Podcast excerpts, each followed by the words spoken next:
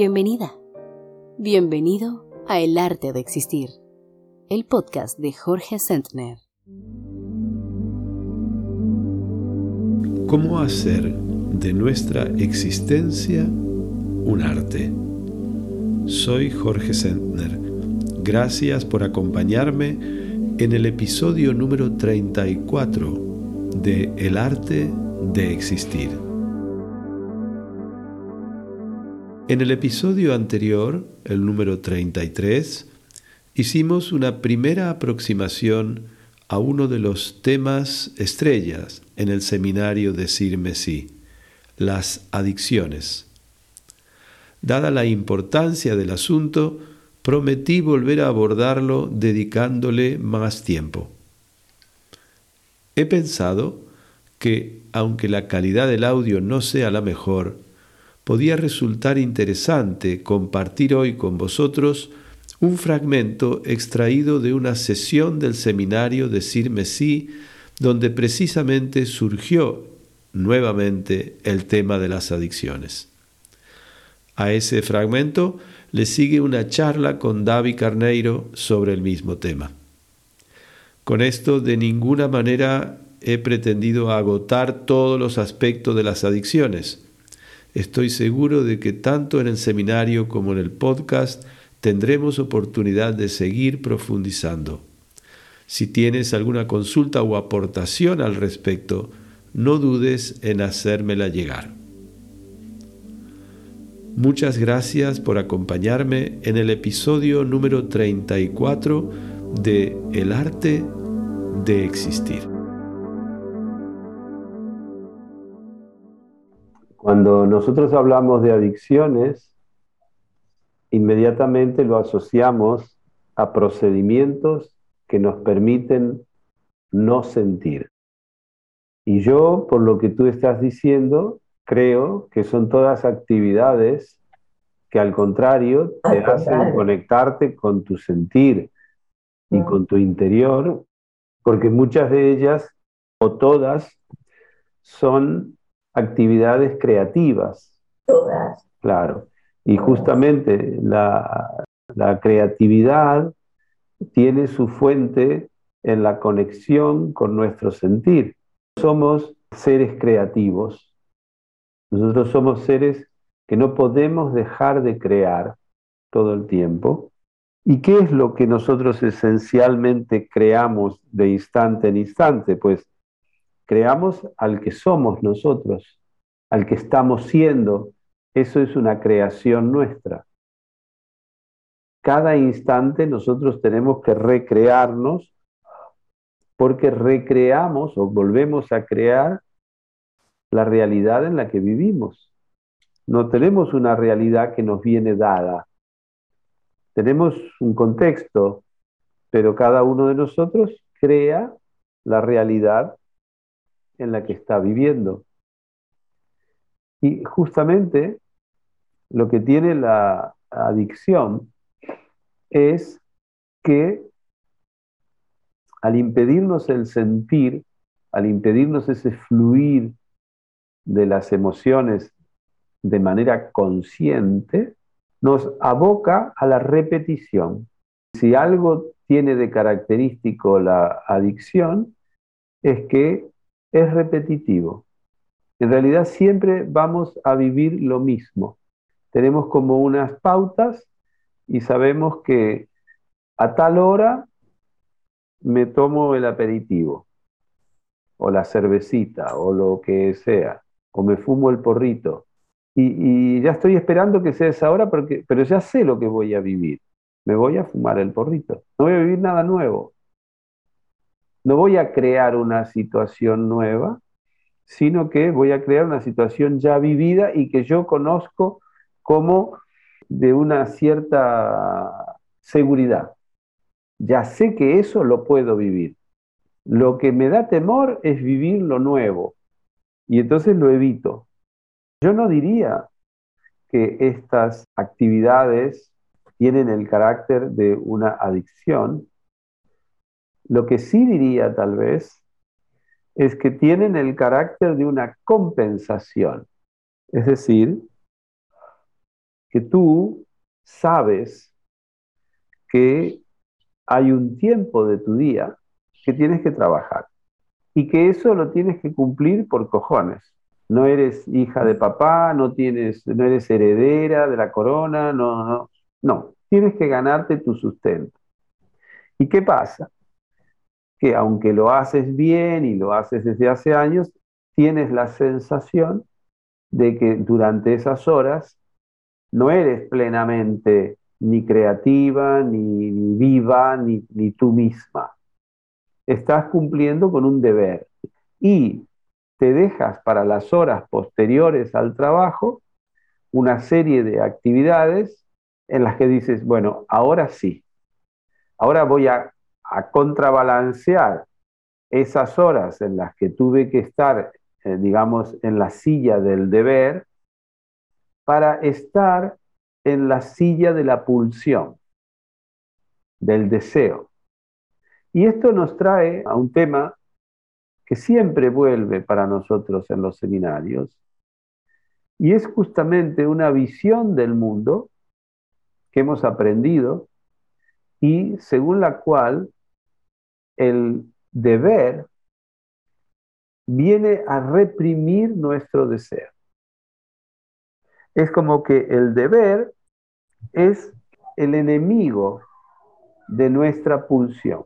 Cuando nosotros hacemos el ejercicio de las sillas, lo vemos claramente. Y entonces tomamos conciencia de que el sentimiento nuestro, cuando nos sentamos en la silla de la pulsión y miramos hacia la silla del deber, nos queremos alejar. No tenemos unas ganas de ir hacia el deber, al contrario, nos resulta como una cosa enemiga. Y a la inversa también, cuando nos sentamos en la silla del deber, no tenemos aprecio, al contrario, nos resulta como muy frustrante esa figura de la pulsión, porque nosotros desde el deber sabemos lo que tenemos que hacer, lo que debería hacer, el papá, y la otra parte va a su bola y nos frustra porque no hace lo que nosotros sabemos que debería hacer. Esto se deriva de una concepción dualista en la que por un lado está el deber y por otro lado está el deseo. De la misma manera que podemos ver que por un lado está la luz y por otro lado está la sombra.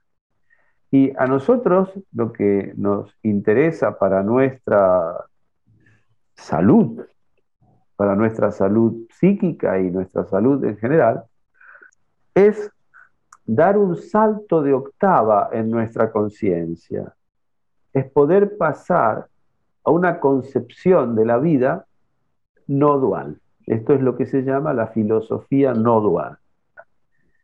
¿Cómo accedemos nosotros a esta conciencia no dual? La meditación es una de las vías para que nosotros lleguemos no a una comprensión intelectual de la no dualidad, sino a tener una experiencia de la no dualidad.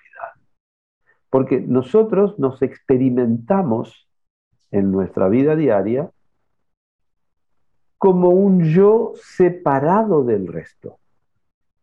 Y establecemos una dualidad fundamental que es yo y el mundo, yo y los demás, yo y tú. Y lo que nos interesa, lo que nos sana de este sentimiento de soledad, de alienación, de dificultad para vivir, que es propio de este sentimiento de dualidad, de esta percepción de las cosas como dualidad, es justamente la experiencia de la no dualidad. El poder llegar a experimentar que yo no soy algo distinto a todo lo que es. Que cuando yo digo yo soy, estoy realmente sintiendo que soy parte de todo lo que es. Intelectualmente nosotros decimos, percibo mi deseo reprimido por mi deber. Voy a trabajar, pero no soy yo. Y luego lo compenso o muchas veces decimos, pero no trabajo en lo mío, no estoy haciendo lo mío. Cuando decimos lo mío, queremos decir, lo hago por deber, pero no es realmente. Lo mío sería lo que hago a la tarde, ¿no es cierto? Cuando hago mi taller o hago esto o hago la otra actividad. Además de buscar a través de la meditación o de otras prácticas que podemos mencionar, esta experiencia de la no dualidad, es muy importante que cognitivamente, intelectualmente, también podamos concebir que el deseo no es el enemigo ni, la víctima del deber, sino que el deseo es el deseo que se polariza con la ley. Es como si yo les muestro el iPhone, veréis que hay una parte de delante del iPhone y una parte de atrás del iPhone y las dos son igual de importantes para hacer el iPhone. No puedo tener una parte de delante sin una parte de atrás. Y lo mismo ocurre entre el deseo y la ley. La ley es la ley del deseo. ¿Qué ocurre cuando el deseo no viene acompañado, no reconozco la ley del deseo, sino que reconozco que la ley es algo enemiga del deseo, que lo vivo como escindido y me vivo escindido porque yo siento en mí y por eso lo puedo sentar en una silla a mi deseo y puedo sentar en la otra silla a la ley, pero los dos forman parte de mí. Si yo fuera simplemente ley, y a veces estamos instalados completamente en la ley, entonces nuestra vida, sí, es muy cumplida, pero no tenemos una gratificación, no tenemos una, una satisfacción. Y si me siento solo en el deseo, ignorando la ley, porque la creo mi represora, tengo el peligro de, matarme, porque y de no poder convivir con los demás. ¿Por qué? Porque el deseo es un deseo de absoluto, es un deseo que no conoce, en ese caso, los límites. Y por lo tanto, me vuelvo o loco, o delincuente, o suicida, porque quiero correr con el coche, pero no quiero respetar los semáforos. Tampoco quiero respetar a los peatones que cruzan la calle, porque yo mi deseo es correr con el coche. Lo que a mí me permite ir en coche sin matar a nadie y sin matarme a mí es ese juego entre el deseo y la ley. Naturalmente que entre el deseo y la ley se genera una tensión, pues esa tensión es lo que me da vitalidad. No es que me da vitalidad solo el deseo, porque el deseo me va a llevar a la muerte si yo no respeto la ley del deseo. Y lo mismo lo podemos aplicar a un montón de situaciones existenciales que en última instancia nos están, nos están abocando al ejercicio de la libertad. Porque si yo solo estoy en el deseo e ignoro la ley, me vuelvo esclavo del deseo. No tengo ninguna capacidad de gestionar. Y eso es lo que pasa en la adicción. En la adicción yo me vuelvo esclavo del deseo. Pierdo mi libertad. Naturalmente renuncio a mi responsabilidad. Me vuelvo esclavo me quedo dependiente de la sustancia o de la práctica que haga, de una relación, cualquier cosa que sea que no puedo evitar ser arrastrado por ese deseo. Por lo tanto, me vuelvo esclavo y naturalmente eso tiene sus consecuencias muy negativas para nosotros. El adicto al trabajo sabemos que se estresa y no tiene espacio para vivir otras cosas. El adicto al cigarrillo sabemos que se está envenenando la sangre y que puede ser mortal y, y no puede parar el adicto al alcohol, ya sabemos todos los problemas relacionales, aparte de los de salud, pero todos los, los relacionales y profesionales, porque, pero en todo es, es lo mismo, es decir, hay una dejación de la responsabilidad, hay una renuncia a ejercer la libertad, hay un, hay un preferir ser esclavo de su deseo, de algo, no importa qué será. Entonces, podemos ver que en esos casos a lo que vamos son a conductas compulsivas. ¿Qué quiere decir compulsivas? Que es movido por la pulsión, pero la pulsión no encuentra equilibrio con lo que podríamos llamar la ley, porque ignoro uno de los componentes, no, no le encuentro equilibrio al asunto. Cada uno de nosotros puede hacer su autoanálisis de en qué tiene sus actos compulsivos, en qué aspecto de su vida, ya sea las pantallas, ya sea el trabajo, la comida, el tabaco, el alcohol, el sexo. Lo importante de fondo de esto, me parece, es que observemos las adicciones como una renuncia, como un miedo, lo que Eric Fromm llamaba un miedo a la libertad. Y en ese sentido es profundamente regresivo. Nos volvemos completamente dependientes, elegimos ser dependientes, elegimos mm. esclavizarnos con tal de no ejercer una responsabilidad sobre nuestra propia vida. De alguna manera, el adicto, si nosotros escarbamos un poco, veremos que se siente víctima.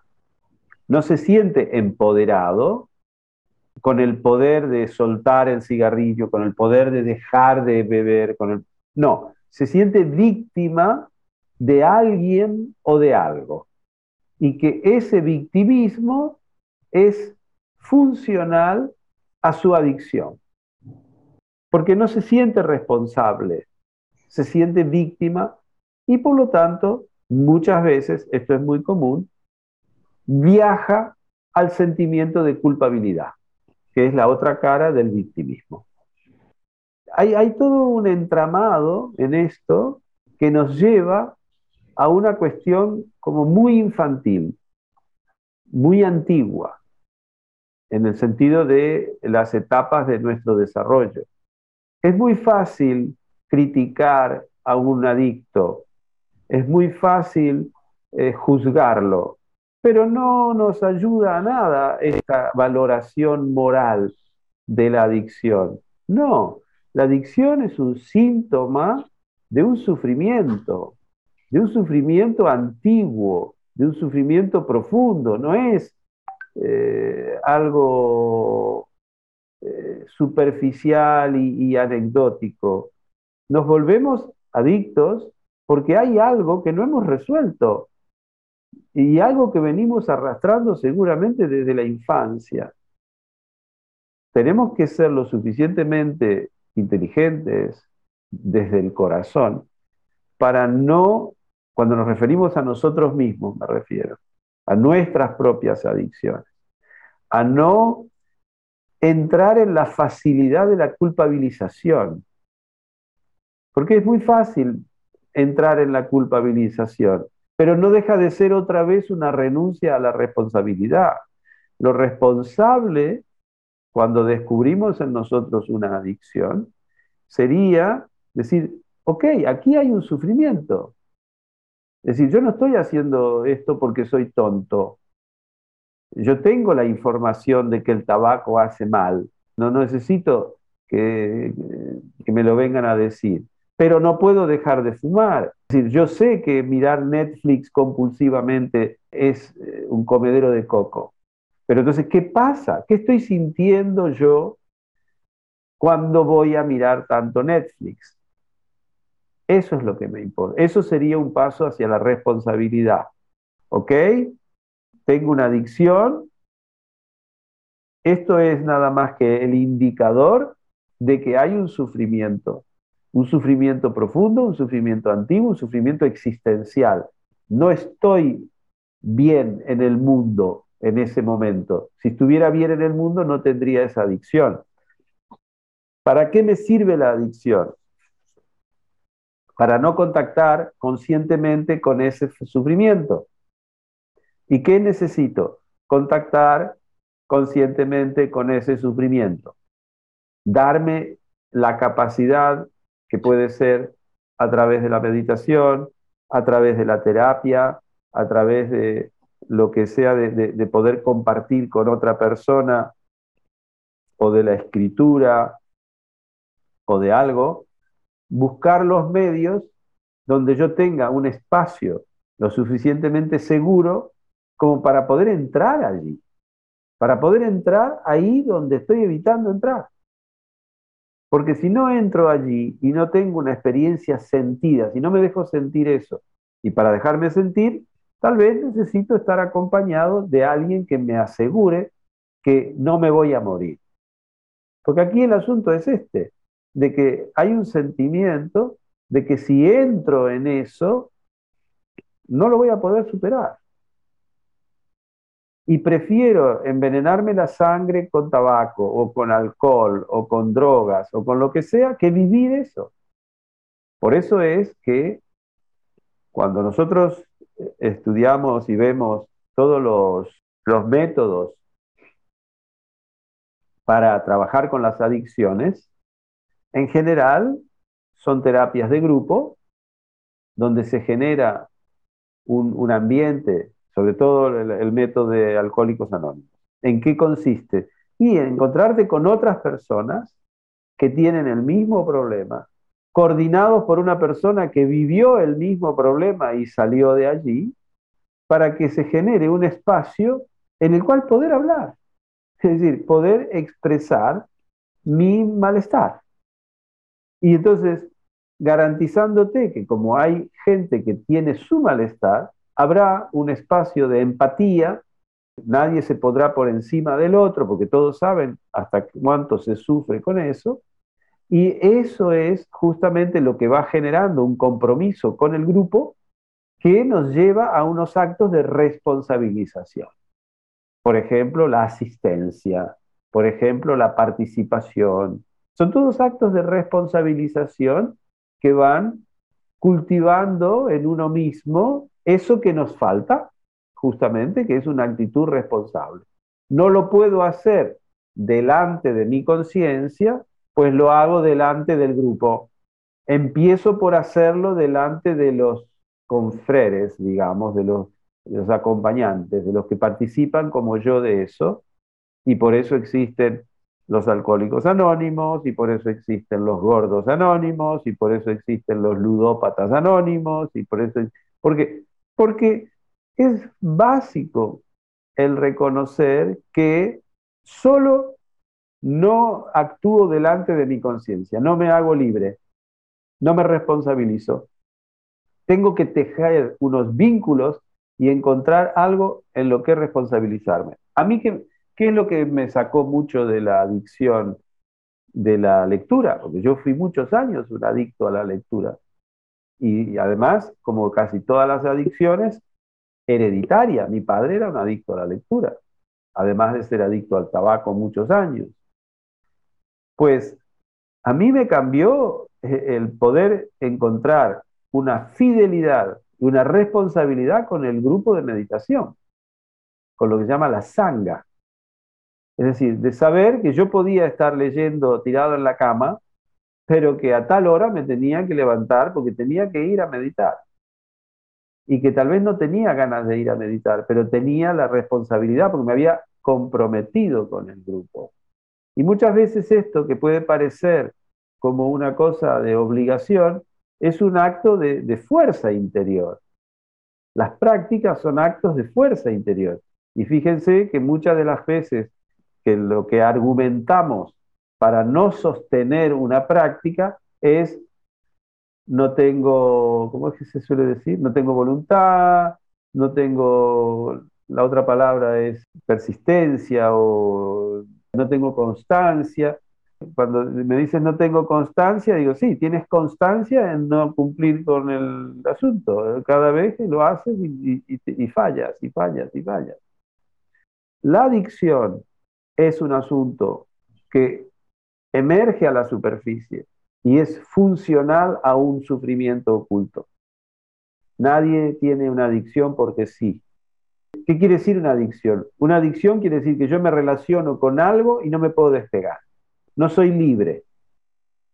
No soy libre. Me quedo prisionero del objeto que deseo.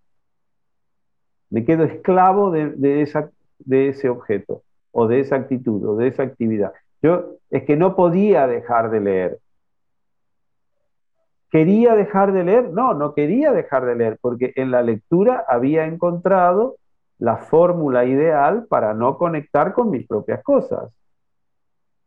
Entonces, lógicamente, si tú tienes tiempo y te organizas para tener tiempo, esto es como el adicto al alcohol, se organiza para tener cuándo beber. Cada uno se, se organiza para eso, porque lo necesita para su funcionamiento. Yo me había organizado para poder leer 10 o 12 horas por día. Y entonces mi casa estaba llena de libros abiertos por todos lados. Y llega un momento que se produce una especie de bulimia. Lógicamente que la adicción a la lectura tiene un perfil social mucho más llevadero que la adicción al alcohol. Pero en el fondo es lo mismo. Es decir, sí, no me, no me patea el hígado, quedo como un intelectual que conoce muchas cosas y que sabe, sí, claro, pero al final no veo a nadie, me aíslo, eh, consigo el objetivo de evitar mi dificultad, básicamente, de evitar mi dificultad. La práctica de la meditación en un grupo fue exactamente ir contra el hábito, pero lo fue igual el ir al gimnasio cada día. Porque claro, ir al gimnasio cada día implicaba dejar de leer, dejar de estar encerrado, ir a hacer un movimiento físico, ir a mover. No, lo otro era estar tirado en la cama leyendo. Cada uno de nosotros tiene que observarse con, digamos, desde el corazón, ver que tiene un sufrimiento y buscar la manera de atender de dar un espacio para conectar con ese sufrimiento en seguridad y una expresión de eso. Evidentemente es necesario encontrar un lugar donde yo pueda expresar lo que siento y explorar eso que siento. No es fácil llegar a realmente conectar con el sentimiento y poder hablar de ello y poder explorarlo y poder buscar todo lo que eso implica en uno. ¿Cómo saber, Jorge, si soy o no adicto a algo? Es una pregunta muy pessoal, porque cuando confrontados con una adicción por otra persona, es muy común eh, nos darmos una respuesta de negación, del tipo, Pero isto solamente é um placer ou é algo que disfruto em mis ratos livres? Houve um momento em que eu estive adicto a um jogo em, em meu telefone móvel e eu não percebia que estava adicto. E é necessitado que a Lina, minha esposa, me dissera e a princípio eu me quedei um pouco em negação, pero não, que adicto, não. Isto é solamente me mi passatempo, não? E não admitia. Então, Jorge, que tipo de perguntas eh, devemos fazer a nós mesmos para saber se realmente sou adicto a algo, não? Precisamente, David, la grabación del seminario que nosotros hemos escuchado antes tenía su origen en una sesión durante la cual una persona que participa del seminario dudaba de si era o no adicta a ciertas actividades que hacía. Y de allí salió toda esa explicación. Quiero decir con esto que no eres el único que se pregunta si esto será una adicción o no. Ahora, fíjate que este cuestionamiento aparece después de haber tomado conciencia de lo que son las adicciones. Hasta entonces, si tu mujer no te comentaba que estabas adicto a ese juego en red, tú no eras consciente de la posibilidad de estar adicto. Y esta persona del seminario no se hizo esa pregunta hasta que en algún momento en el seminario hablamos de las adicciones. Por lo tanto, la adicción lo que tiene de característico es que es negada, justamente. Nadie dice yo soy adicto a esto porque tiene una connotación negativa en nuestra cultura. Me parece que lo más interesante sería quitarle esta connotación negativa a la adicción, porque entras en el juego de la culpabilización, de la autoinculpación o de la culpabilización del otro. Y esto no me parece que sirva para algo, al contrario. La persona, como he tratado de explicar antes, la persona que es adicta a algo es una persona sufriente. Y no tiene sentido victimizar a un sufriente. A un sufriente lo que es necesario es ayudarlo, acompañarlo, empatizar con él, pero no machacarlo, digamos, no ir a meter el dedo en la llaga, no ir a renovar la herida, porque ya bastante tiene con lo que sufre. No hace falta venir a recargar su culpabilización, su impotencia para dejar algo, su sistema de evitación de algo. Yo creo que en esto tenemos que tener mucho cuidado, tanto con los demás como con nosotros mismos. Es decir, evitar volver a herir al herido. La persona que tiene una adicción necesita ayuda y es verdad que muchas veces esa persona no es consciente porque justamente ha elaborado todos unos mecanismos para no sentir una cierta angustia por algo. Tenemos casos, muchos casos, de personas que han estado eh, en el alcoholismo durante décadas, que sistemáticamente han bebido todos los fines de semana, por ejemplo. Han trabajado toda la semana normalmente, de manera muy responsable, y todos los fines de semana se han emborrachado gravemente, desde muy jóvenes. Y eso lo tienen incorporado como un hábito de vida, como una manera de ser, y no han tomado conciencia de que eso podía ser una adicción y un recurso para evitar sentir una cierta angustia. Un recurso que por otro lado les está limitando la vida, les está haciendo una vida menos plena. Pero un recurso al fin para evitar algo que es vivido como insoportable. Entonces, beber todos los fines de semana y ir a trabajar el lunes con una resaca tremenda, eso es soportable. Lo insoportable es confrontarme a aquello que la bebida me permite no confrontar, por ejemplo. Entonces, yo creo que en este sentido insisto, hay que tener mucho cuidado de no acusar a la persona de una adicción. Si tú detectas en ti mismo porque la pregunta tuya va en la dirección de cómo me entero yo de que soy un adicto. Tengo que partir de no connotar peyorativamente el hecho de que soy adicto a algo, porque si no, no lo voy a admitir jamás. Yo voy a negar la mayor. Como tú hacías con tu juego en el teléfono, dirás que es un pasatiempo, que de hecho tú no tienes una dependencia con ello, de que cuando quieras lo puedes dejar. Eso es lo típico de la persona que está eh, adicta a algo. El no reconocimiento de esto es la característica, una de las características principales. Por lo tanto, primero que todo, habría que dejar de connotar peyorativamente o negativamente el hecho de estar sufriendo de una adicción. Entonces, a partir de allí, tal vez la persona pueda empezar a sospechar que tiene un problema. Si no, la persona justamente lo que hace es negar que tiene un problema.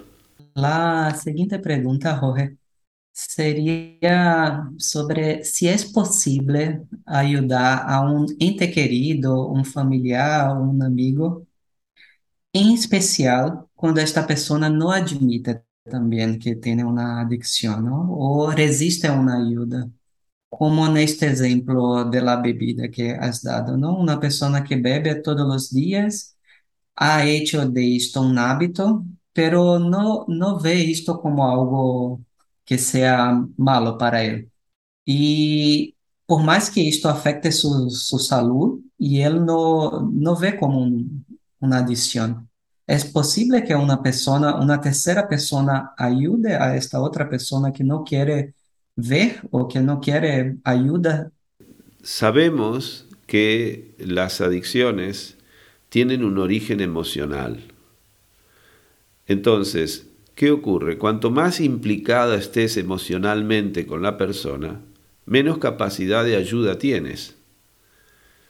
En esto es muy importante que la ayuda venga de un personal más distante emocionalmente, no tan implicado emocionalmente, porque hay todo un juego de relaciones en los que la acusación, la defensa, la disputa, el ver quién tiene razón, el victimismo, todo eso está jugando en ese mundo relacional que en cierto modo hace de esa persona un adicto.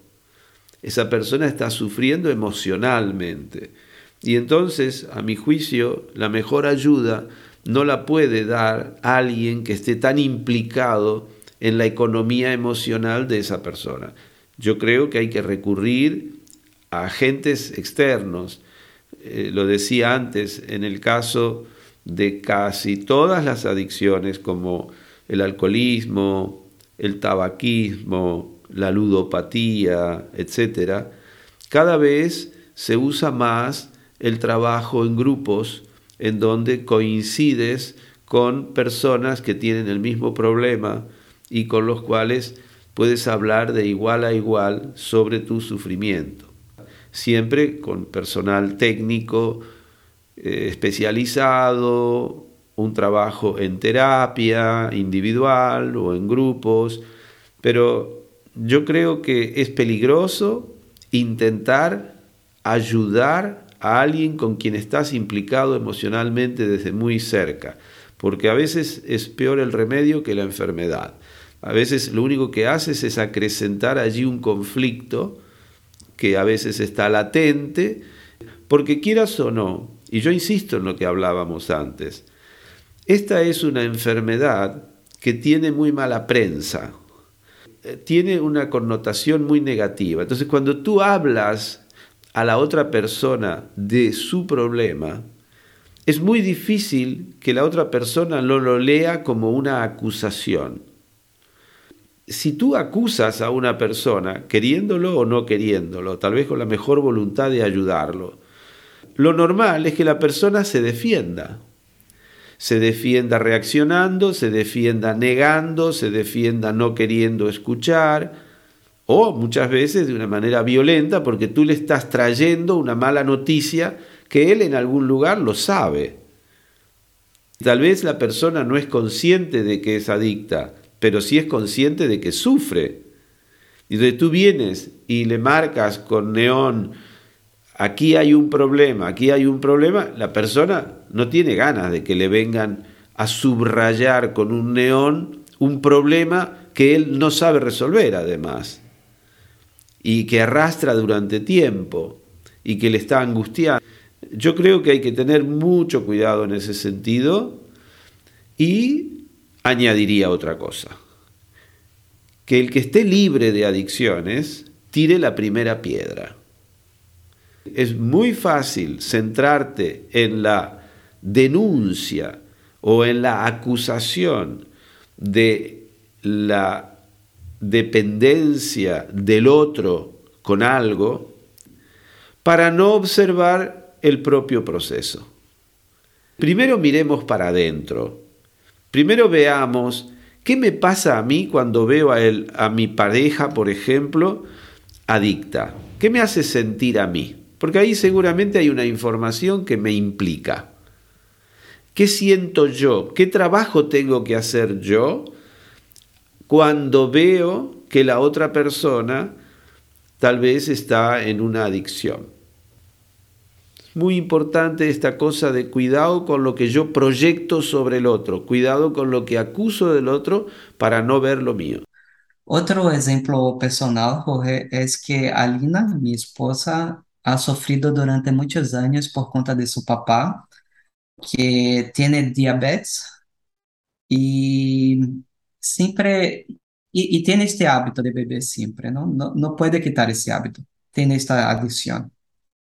Y la primera, uh, primer impulso de Alinas fue de afastar de ella, de alejar de su padre, ¿no? Y por esto esta pregunta, ¿no? ¿Sería posible ayudar a esta persona que no admite que tiene un problema, que no quiere participar de grupos de ayuda, que no quiere buscar una ayuda profesional. O también tenemos que estar conscientes de que tenemos nuestras limitaciones, principalmente como hijos, ¿no? Y, y tenemos que respetar que esto es, es lo que quiere. Principalmente como hijos, debemos tener mucho cuidado en no creer que tenemos en nuestras manos el destino de nuestros padres. Es muy importante respetar el destino de este Señor. A Él se le dio la información de que tiene un problema, de que ese problema se agrava con el consumo de alcohol, de que para un diabético una de las peores cosas que puede hacer es beber, y este señor bebe. Muy bien. A partir de allí tenemos que respetar el destino. Evidentemente, su hija sufre de ver que su padre elige una opción poco sana para vivir. Pero entonces será ella la que tiene que hacer un trabajo interior para poder relacionarse con eso de su padre. Podemos ver que el hecho de que el padre de Alina beba no impide que Alina ame a su padre. Lo que vemos es que el amor no tiene nada que ver con lo relativo. Ese mismo amor que ella siente por su padre y que en parte es lo que le hace que se preocupe por su padre, es también ese amor el que tienen que proporcionarle el espacio para aceptar a su padre así como es y hacer un trabajo interior. ¿Qué quiere decir hacer un trabajo interior? El sufrimiento de Alina tiene varios aspectos. Uno, evidentemente, es la preocupación por la salud de su papá. Pero otro es el dolor de tener un padre alcohólico. Lo que le corresponde en este caso es perdonarse a ella por tener un padre alcohólico. Si ella, desde esa fuente de amor, consigue llegar a perdonarse por ser la hija de un padre alcohólico, que además no tiene conciencia, que además está en una actitud suicidaria, todo eso ella tiene que digerirlo. Y en última instancia, perdonarse, estar en paz con ella misma. Desde esa paz que ella va a lograr a través del perdón, no perdona a su padre, ¿eh? es perdón a sí misma. Aquí el hijo no tiene nada que perdonar a su padre, es a sí mismo que tiene que perdonarse para poder estar en paz consigo misma y poder estar en paz con su padre y reconocer que su padre, todo y siendo una persona adicta, todo y siendo una persona de conciencia limitada, digamos, todo y teniendo una opción que va hacia la enfermedad y hacia la muerte, es quien le ha dado el ser ella le debe a sus ancestros su ser en el mundo. Y fíjate que tú tienes un hijo con Alina y Alina ama profundamente a su hijo y su hijo amará a sus hijos. Quiero decir con esto que todo lo que el padre de Alina ha podido experimentar en la vida, como de autodestrucción, como de poca conciencia, etcétera, etcétera, no ha podido tocar la capacidad de amar en, esa, en ese linaje familiar. Y tenemos que saber distinguir lo que es del plano de lo relativo de lo que es del plano de lo trascendente o absoluto. Con quien tiene que estar en paz ella es con su padre como dador de vida y transmisor de esa capacidad de amar. Y ahí va a encontrar la paz. Lo necesita, cualquiera de nosotros necesitamos encontrar la paz con nuestros ancestros, porque si no, no nos vamos a sentir aceptados por nuestros ancestros.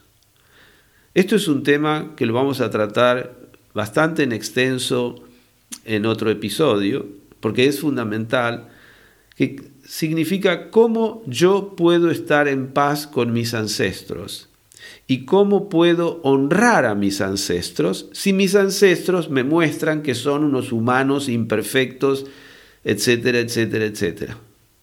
¿Cómo puedo encontrar en mí una instancia amorosa que me permita trascender todos los defectos, todas las sombras, todas las meteduras de pata que mis padres pudieron tener a lo largo de su vida. Y esto lo necesito experimentar para mi propia salud, para mi propia paz interior, porque no estaré en paz conmigo mismo si no estoy en paz con mis padres. No me sentiré arraigado en la tierra y no tomaré conciencia de que si yo tengo la capacidad de amar y de desarrollarme y de hacer algo en la vida, es gracias a que detrás mío hay una serie de generaciones de ancestros que han experimentado la vida y que tal vez lo han hecho con adicciones, tal vez lo han hecho con violencias, tal vez lo han hecho con barbarie, tal vez lo han hecho con crímenes, tal vez... Todo eso es verdad, pero una cosa no quita la otra. Y esto es muy importante que lo tratemos con un cierto detalle en otra oportunidad. En el caso concreto, de Alina, la práctica del perdón puede ayudarle a estar en paz y a poder relacionarse con su padre desde la plena aceptación. Cuanto más acepte en paz a su padre tal como es, más ella subirá en autoestima. Y a la inversa, cuanto menos lo acepte a su padre tal como es, menos autoestima tendrá ella.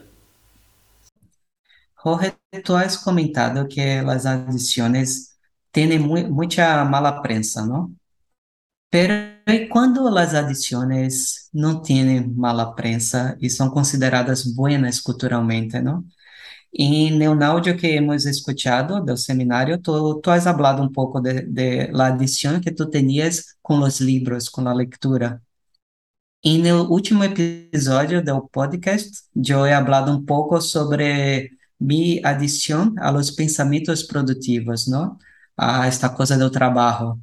Eh, ¿Serían más difíciles, Jorge, de, de percibir estas adiciones que son consideradas buenas por una cultura? O... Naturalmente, el hecho de que socialmente estén aceptadas te marginaliza menos, te estigmatiza menos, al contrario, en muchos casos te premia en algunos aspectos porque puede parecer, como en tu caso, que eres un tipo muy productivo, muy positivo, que conviene a una empresa tenerlo de empleado, por ejemplo, o en el caso mío puede ser valorado como intelectual, una persona que sabe de muchas cosas porque ha leído mucho, porque tiene una sensibilidad muy desarrollada para las letras. Sí, efectivamente, allí esto no facilita la toma de conciencia de que allí hay un problema. Eh, al contrario. ¿Podrías dar otros e-, ejemplos, Jorge, de adiciones que son vistas como positivas? Yo creo que la más representativa de nuestra época es posiblemente la adicción al deporte, a la salud, al estar, claro, y hay mucha gente que está completamente alienada en el trabajo corporal o en la alimentación sana o en el detox o en cosas así y no se dan cuenta que como eso está apoyado en un discurso de carácter aparentemente saludable y positivo, entonces es más difícil detectar que allí hay un problema. Llega a un punto en que se nega la impermanencia también, ¿no? Cuando se está muy adicto a la actividad física y a todo eso, se nega que las cosas envejecen y pasan. Ese sería uno de los muchos aspectos.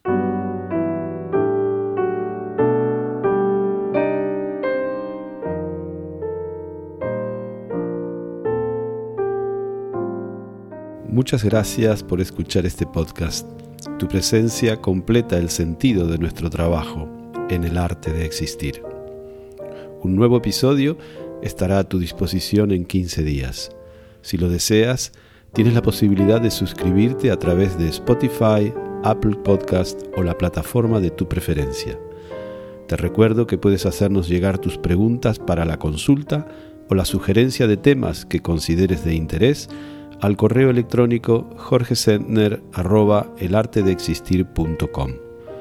Para mantenerte al día de las actividades que propongo, talleres de grupo, retiros de meditación, charlas, publicaciones, etc., no dudes en suscribirte a nuestra newsletter o seguir las redes sociales que figuran en la descripción de este episodio. Hasta muy pronto. Soy Jorge Sendner Ojalá que este podcast sea una fuente de inspiración en tu propósito de hacer de tu vida un arte, el arte de existir. El arte de existir.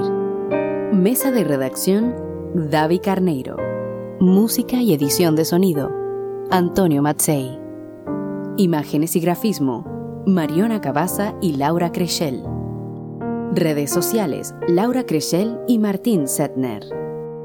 Producción y coordinación general, Bruno Gargiulo. Locución, quien les habla, Nujavi Ramírez. Dirección y presentación, Jorge Sentner.